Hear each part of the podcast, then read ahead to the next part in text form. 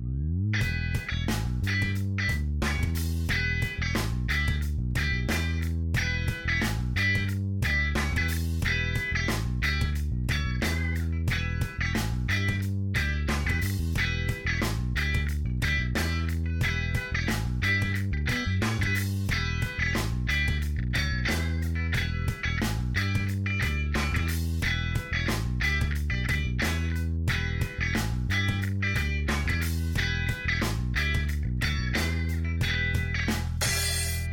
Bienvenido a Línea Curva una vez más.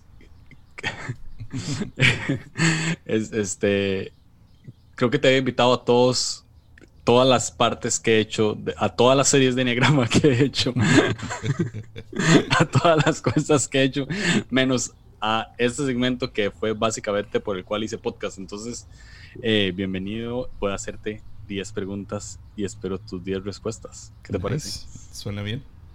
Ya. Venga. Tengo la primera pregunta. ¿Cómo te has sentido en el último año? Uy. Hmm. Ah, man.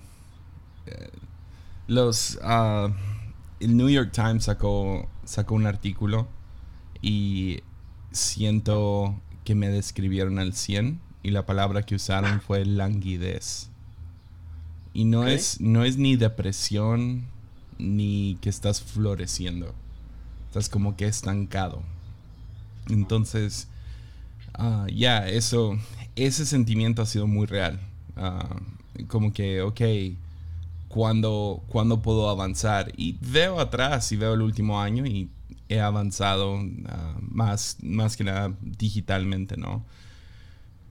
Pero, ya, o sea, cosas que hace dos, tres años me daban como que cierto, no sé, algo que mirar hacia el futuro y, ok, tengo estas cosas que hacer, estas cosas que cumplir.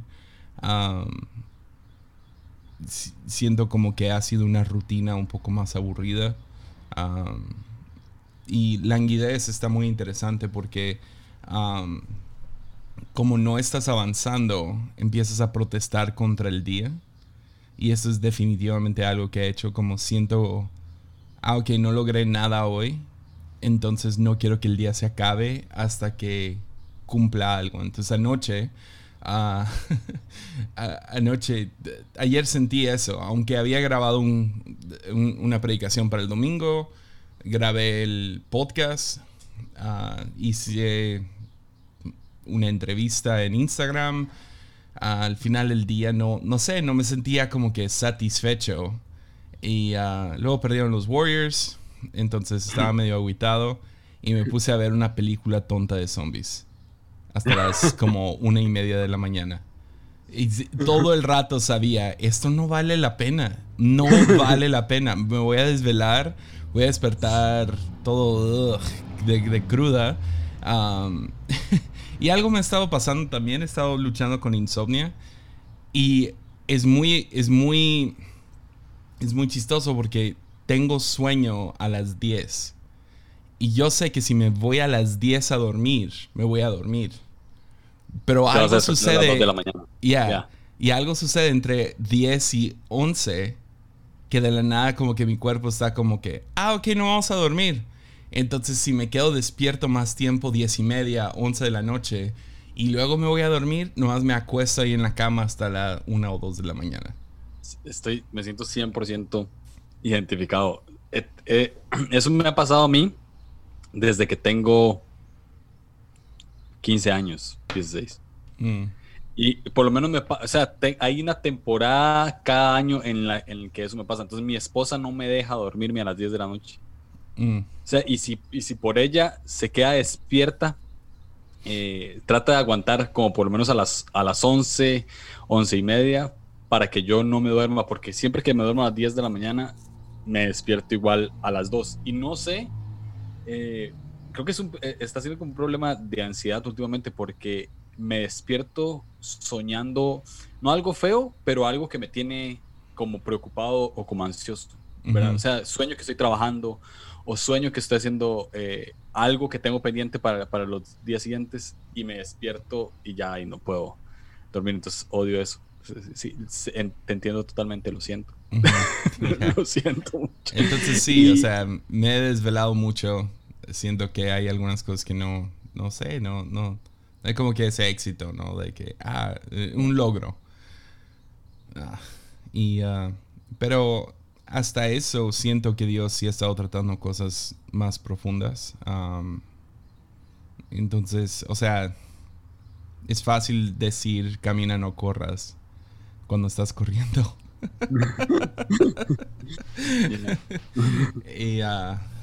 Y, luego empiezas a caminar y te das cuenta, oh, ok, ya, necesitaba esto. Y, ese estancamiento es, es difícil porque aunque sea estancamiento, no quiere decir que uno se queda en un solo lugar, sino que o retrocede un poco o avanza un poco, pero no lo suficiente. Entonces, como que es un baile en un rango. Ya. Ya. Creo que es. Eh, durante este año, muchos podemos sentirnos así. Muy difícil. Ah, sí, creo que, creo que el problema puede ser. Ah, un ejemplo sería. Ah, como no tengo ciertos logros, como no estoy ganando alguna batalla, mi mente busca batallas.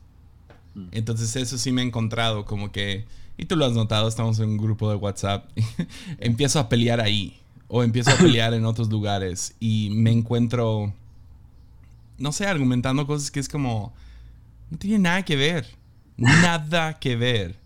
Uh, ¿Por qué estoy haciendo esto? Y creo que es eso, es el sentimiento de que pues no, como no he tenido tantos logros, ah, quiero pelear por, por ganar algo.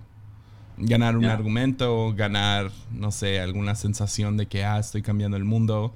Ah, entonces ahorita con, eh, yo sé que tú pusiste algo de Israel y Palestina, pero dije, ya, ah, si pongo un post no va a cambiar nada.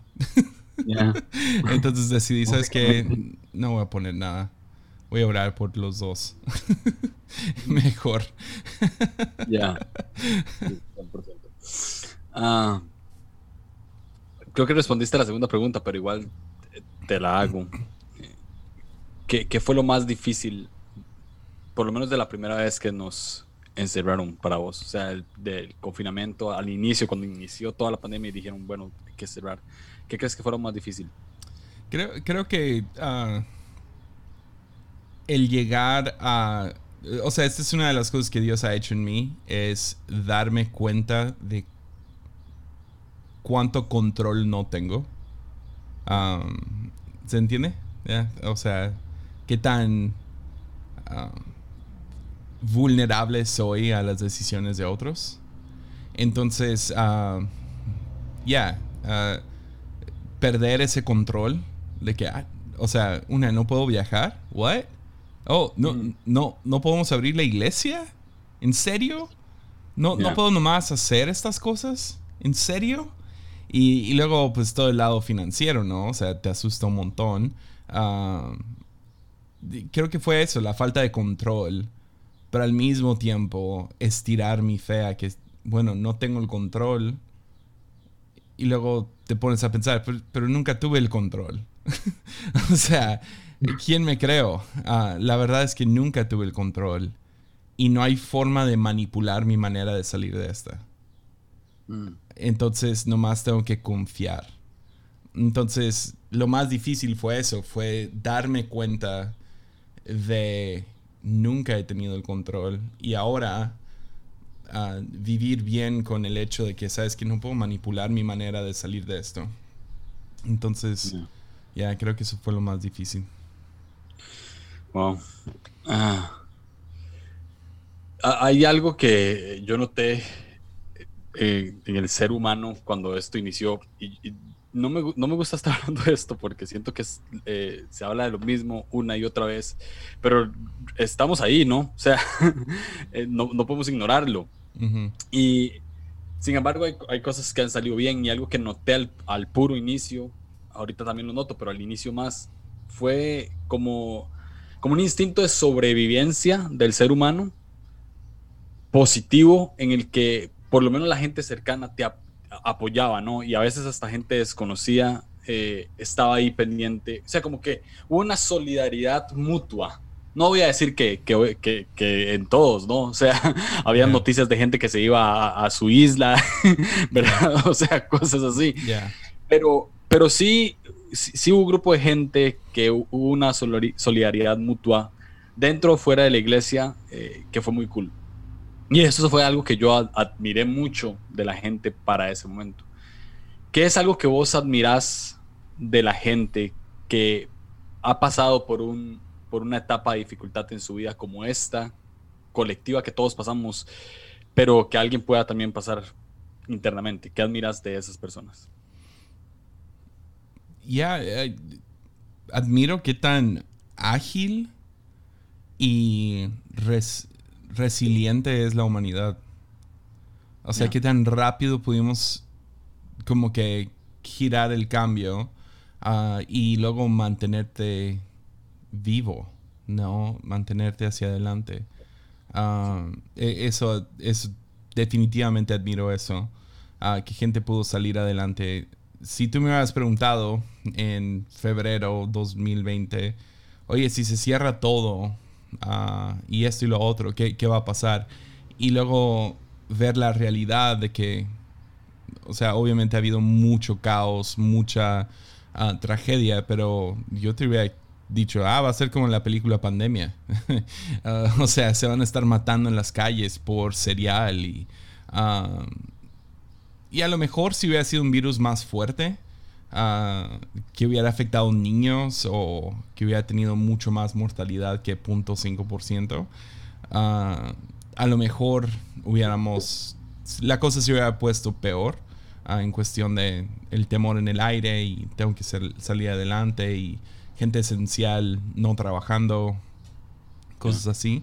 Ah, pero por lo menos en esta pandemia la gente fue resiliente, creo que la iglesia fue resiliente y, uh, y ágiles, entonces pudimos acomodarnos. Obviamente hay muchas historias de gente que no, que no, no se pudo adaptar a lo que estaba pasando y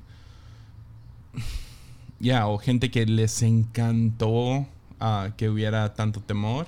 Ah, pero creo que la, gran mayoría fueron resilientes, fueron trabajadoras, se mantuvieron ah, andando y estoy muy agradecido por eso, porque si no hubiera sido así, no, no, tendría leche en mi casa, ¿me entiendes? 100%. 100%. Um, y, y, creo que salieron muchas cosas eh, positivas. En, por ejemplo, eh, Fabi, mi esposa y yo, nunca habíamos ahorrado hasta, esto, hasta, el momento de la pandemia. O sea, eh, por solidaridad de la gente hubo, ingresos que, que, no esperábamos y logramos ahorrar para mantener el resto, ¿no? Ella es independiente, este, yo me quedé sin trabajo apenas llegué, apenas eh, empezó la pandemia. Entonces, todo eso, nunca nos, nunca nos morimos de hambre. me explico. Y todo fue por, por provisión de Dios a través de la gente, 100%. Entonces, eh, ya, creo que a pesar de las cosas malas, como que hay cierta humanidad, ¿no? Que, que sale. Eso es muy bueno. Ah, ahora, cambiando un poco el, tema, eh, eh, toda esta pandemia lo que me, ha dado eh, de pensar es que somos personas cambiantes, ¿no?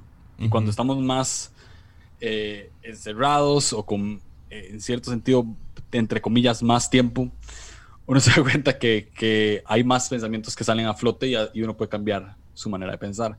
Ahora, lo cierto es que hemos sido personas que pueden cambiar su manera de pensar a través de los años. Ahora, eh, te pregunto, ¿qué, ¿qué pensamiento que tenías hace 10 años no toleras ahorita? Oh, ya no, no, no, solo no pienso eso, no solo pienso eso, sino que no tolero si alguien piensa igual al, al Yesaya de hace 10 años.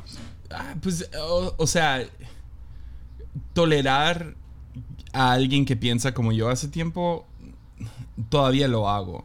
Porque tengo que ser empático. Ah, yo, no con la persona, con el pensamiento.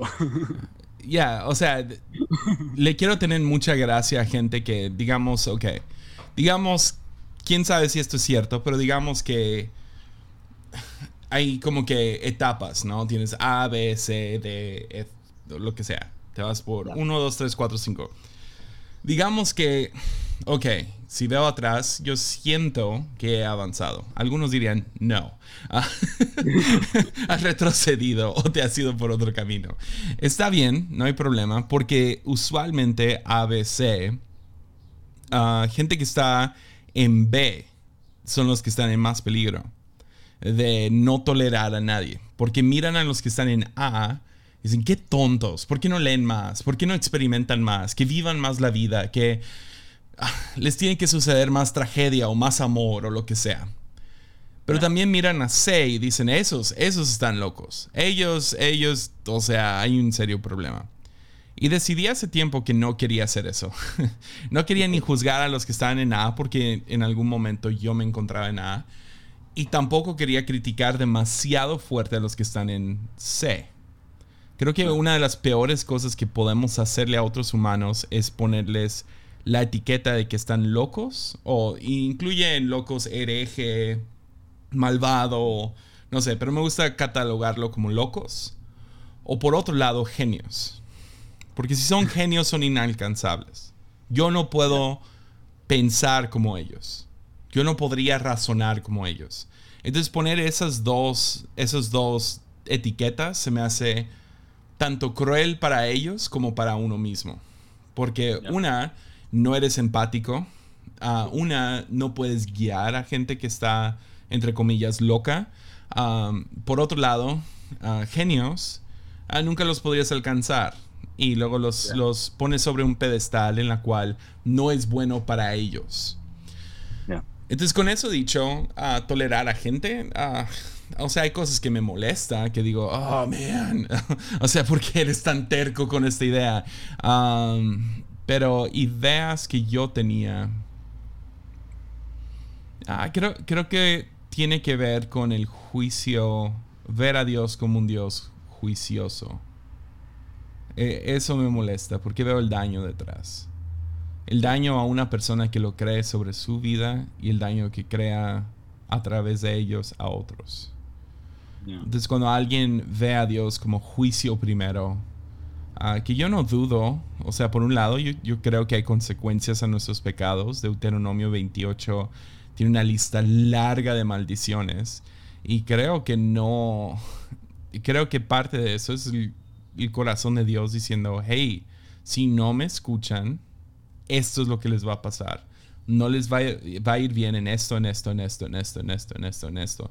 Entonces sí creo que hay cierto juicio, pero el enfoque en el juicio sobre el amor, y el juicio me refiero a, a, ok, Dios sentado en, como juez, viendo la evidencia de nuestros pecados y dictando alguna sentencia. Eso a mí me molesta, pero al mismo tiempo entiendo que eso está dentro de la Biblia. O sea, hay un montón de lenguaje creo que es Colosenses, donde se habla de Jesús como nuestro abogado, ¿no? Entonces, ya, por un lado, ah, hay, hay, algo cierto ahí, entonces tengo que ser empático hacia los que piensan así, pero también veo claramente lo que me hizo a mí y ah, a través de mí, uh, cómo pastoreé en esos años, qué tan cruel me volví. porque luego, ya, Ah, nomás no, no me gusta el fruto. Entonces cuando yo lo veo en alguien más, me hace un cringe. O sea, empiezo, me da ñañaras. Ah, y ah, entonces sí, esa, esa, esa me molesta. Pero quiero ser pastoral en el sentido de que si yo estoy en B, yo quiero poder presentarle a gente que está en A en, ese, en esa postura y poder decir, mira, entiendo dónde estás, pero quiero llevarte a algo, a un, a una creencia mucho más rica, sólida en fundamento, pero también al mismo tiempo hermosa y divertida y, más atractiva. Entonces, ya.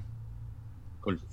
Um, parte de lo que de, lo que nos pasa a todos, creo, me atrevería a decir que, que, que nos pasa a todos, es que llegamos a un momento eh, como de construcción, creo que es la palabra eh, correcta, ¿no?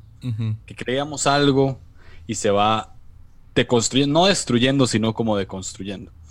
Eh, ¿Crees que es importante ese momento en la vida? O sea, ¿crees que es importante la deconstrucción y por qué? Ah, creo que de construcción viene, viene naturalmente. creo que, creo que parte de ese proceso de ABC es para llegar de A a B, tienes que pasar por deconstrucción o vas a vivir en negación. Tienes una de esas dos opciones. Entonces, por ejemplo, si estás en A y digamos que tienes gran juicio contra homosexuales y luego resulta que alguien que ama sale del closet. Una es, puedes vivir en negación, puedes nomás double down, o sea, con, tu idea y ser malo hacia ellos. Pero si en verdad los amas, a lo mejor va a haber algún tipo de deconstrucción donde empiezas a, ok, ¿por qué, por qué lo que creo aquí? ¿Por qué, ah, ¿por qué creo lo que creo? Etcétera, etcétera. Um, esto ha pasado mucho, especialmente, um, creo que se ha vuelto como que ya lo veías venir y pegó la pandemia y gente oró que se fuera la pandemia y no se fue. gente oró que se, que se pudiera abrir las iglesias y no se pudieron. Y, ah, y gente empezó a cuestionar, oh, oh, oh, ok, hay algo aquí. ¿Qué estamos haciendo mal? ¿Qué, ¿Qué, es lo que estoy creyendo que está mal? Y yo me uno a todos los que, pues, no sé, contemplaron mucho en la idea de oración. ¿Para qué es la oración? ¿Para qué orar? Para, no sé, ¿por qué? Porque, y luego luego tienes tragedia, ¿no? O sea, luto y uh, gente perdió a seres queridos y amados y oraron por ellos y no se sanaron. Entonces empiezas a negarlo, vivir en negación, o empiezas a deconstruir tus creencias pasadas. Y Jeremías fue el, el deconstructor uh, principal, ¿no? Su llamado está muy interesante en Jeremías 1, cuando Dios lo llama a hablar por él le da seis cosas que va a hacer, de las cuales cuatro tienen que ver con destrucción. Ah, literal, te estoy llamando a destruir, a eh, sacar de, o sea, desplantar o lo que sea. A ver, ¿cómo, lo dice? Ah, está muy bueno. Ah, dame un segundo, Jeremías. Ya. Uno. mira, he puesto, he puesto mis palabras en tu boca. Hoy te doy autoridad para que hagas frente a naciones y reinos. algunos deberás, y aquí va, desarraigar, derribar, destruir y derrocar. Y luego dice, y a otros deberás edificar y plantar. Entonces, dos tercias de su llamado es derribar, desarraigar, destruir, derrocar. Pero también parte de eso es el reconstruir, es el deberás edificar y plantar. Entonces yo creo que hay gente con diferentes llamados, uh, voces. Uh, por eso tampoco tengo mucho juicio con gente que nomás quiere deconstruir. Tenemos a nuestro buen amigo Andrés, uh, que, que, a veces a mí me molesta porque yo tengo un, un llamado, yo diría, más, más similar a, al de Jeremías donde, ok, sí, hay que destruir algunas cosas, argumentos y diferentes cosas que, que gente tiene, pero siempre termino con edificar y plantar. Hay otros, ah, digamos, la otra moneda, el otro lado de la moneda, de lo que sería, de lo que hace Andrés ah, en Conciencia Podcast. El otro lado de la moneda sería alguien como Nemías, que viene solo para construir, solo para levantar muro. Ah, no hay otro propósito para su vida más que construir, construir, construir, construir. Entonces, en Jeremías ves los dos lados y por, e, no sé, me identifico con eso, me identifico con Jeremías en varias maneras, um, pero su, su llamado ese, dos tercias del trabajo es de construir, de, de, derribar, destruir, derrocar, uh, y luego una tercera parte es, ok, pero vamos a reconstruir esto y vamos a trabajar en esto. Entonces, um, no me acuerdo de la pregunta original, pero... que porque era importante construir. Ah, entonces sí, es importante porque creo que los fundamentos... Es, está, está muy tonto a pensar que los fundamentos que me dieron a los 13 o a los 20 o a los 30 me van a funcionar a los 40, 50, 60, 70, 80. No funciona así. Um, uh, o sea, ya, no, no funciona. ¿Por qué no mentir? Pues porque mamá dice que no. Y eso, eso funciona un rato. Después aprendes a mentir y dices, wow, esto sirve. Me sacó de problemas. ¿Sí me entiendes? O sea, y ahora tienes que deconstruir. Ah, porque mamá dice que no. Y tienes que reaprender porque es malo mentir. Ya. Ah, tengo. Existe una, una, señora que es mi pastora, básicamente. Y antes de casarme viví con ella durante, creo que un año. Eh, ella es abuela de, de, un mejor amigo, entonces tenía un cuarto y ahí viví yo por un tiempo. Y era muy, eh, era como muy enriquecedor porque literalmente yo salía del cuarto a tener un discipulado con ella todos los días. Ah, solo que siempre he tenido una manera de pensar muy eh, distinta a, a, la de, a la de ella desde que nos conocimos. Entonces había cosas en las que no, nunca nos llegamos a poner de acuerdo, pero no nos importaba y hablábamos de, los, de, lo que, de las cosas que sí estábamos de acuerdo, ¿no? Y recuerdo muchas épocas en las que ella oraba por mí, en las que yo oraba por ella, una señora de 60 años que, que va a estar orando yo por ella, ¿no? O sea, ha pasado por todo. Ah, pero siempre había puntos en los que no, no cojaban. Y dice, dice un punto, y es eh, cuando hablaste del tema de, del homosexualismo, cuando una persona que vos amás se sale del closet, hay como, ¿verdad? Puede haber una deconstrucción. Ella la tuvo con, con los tatuajes. Justamente porque yo tenía tatuajes. Y ella los, los, los, odia, hasta la fecha creo que los odia. Pero en ese momento eh, siempre decía, es que hay un versículo ahí. siempre lo decía, ¿no? Y ese es ese tipo de señora, ¿no? Muy conservadora. Pero justo hace poco me admitió que sigue pensando lo mismo, pero ha cambiado mucho su manera de ver a la gente tatuada, ¿no? Mm. Porque me tuvo cerca. Eh, ahora, creo que esa es la manera, no existe, no existe una manera de, cambiar los pensamientos de las personas eh, más fuerte que tener una experiencia con alguien que vos amás, ¿no? Eh, creo que esa es la manera más fácil. Sin embargo, eh, pues muchos andamos hablando, andamos predicando, andamos poniendo, tratando de poner ideas de manera no intencional o intencional. Y, mi pregunta ahorita sería, ¿cuál crees que sea la manera más sabia para dar un punto de vista que pueda causar una revolución en la mente de las personas, pero que a la vez no cause división? O sea, ¿cuál crees que sea la manera más sabia de poder eh, vos decís, tengo que destruir un poco acá para luego construir y plantar. ¿Cuál crees que sea la manera más sabia de, tengo que, de construir aquí un poco, de destruir acá un poco? Ya, uh, Emily Dickinson, la, la poeta, uh, dijo, di la verdad, pero dilo... Ah, ¿Cómo lo dice? Man, ando googleando mucho. Estás igual que Benjamín, que no se sabe los refranes. Un poquito de dióxido de cloro tal vez te pueda ayudar. Di la verdad. Es que lo dice muy bien. O, sea, está bien traducido. Está ah, ahí, dice. Di la verdad, pero di la sesgada. O sea, dice, la luz es mejor de lado que de frente. Ya. Y ah, a veces queremos decir la verdad de frente para crear el shock, ¿no? Ah, pero Emily Dickinson le atinó aquí y creo que puedes ver esa verdad en la vida de Jesús. Jesús no, no diciendo algunas cosas directo porque no lo hubieran aguantado, sino lo cuenta en, en parábolas. Mm. Y es una manera de, oh, ok.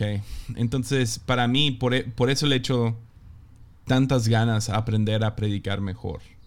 Yo quiero seguir avanzando en mi habilidad de predicar.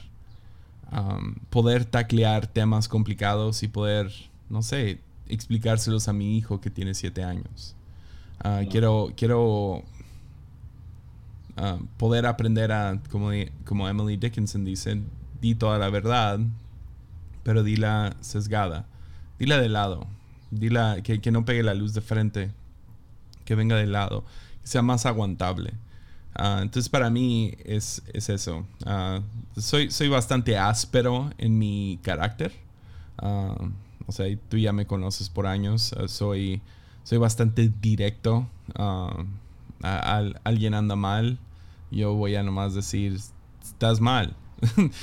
soy, entonces va totalmente en contra de mi carácter, pero ese es mi deseo. Quiero decir la verdad, pero sesgada, en vez de directa.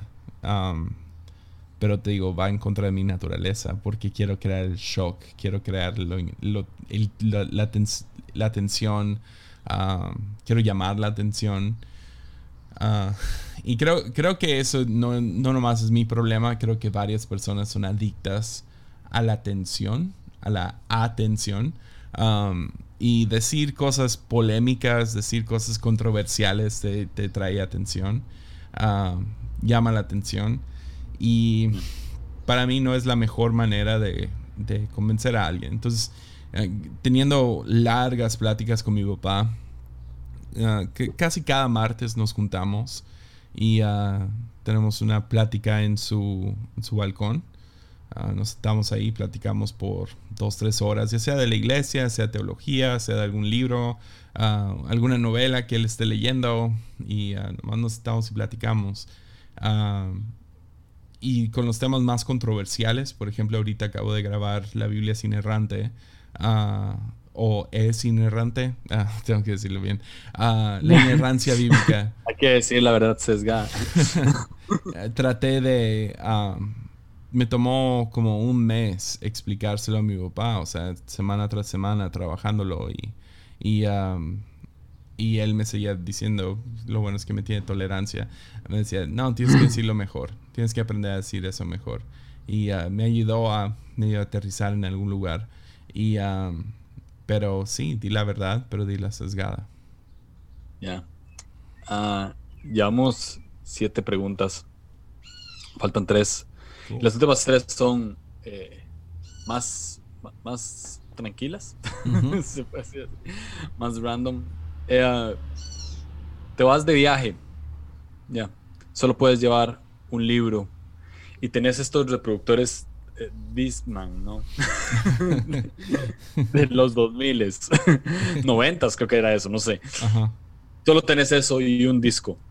¿Cuál libro y cuál disco te llevas? Uh. Hmm. Me llevaría, creo que Blood on the Tracks de Bob Dylan. ¿Ok? Creo. Ya, creo que sí. Y uh, libro. Hmm.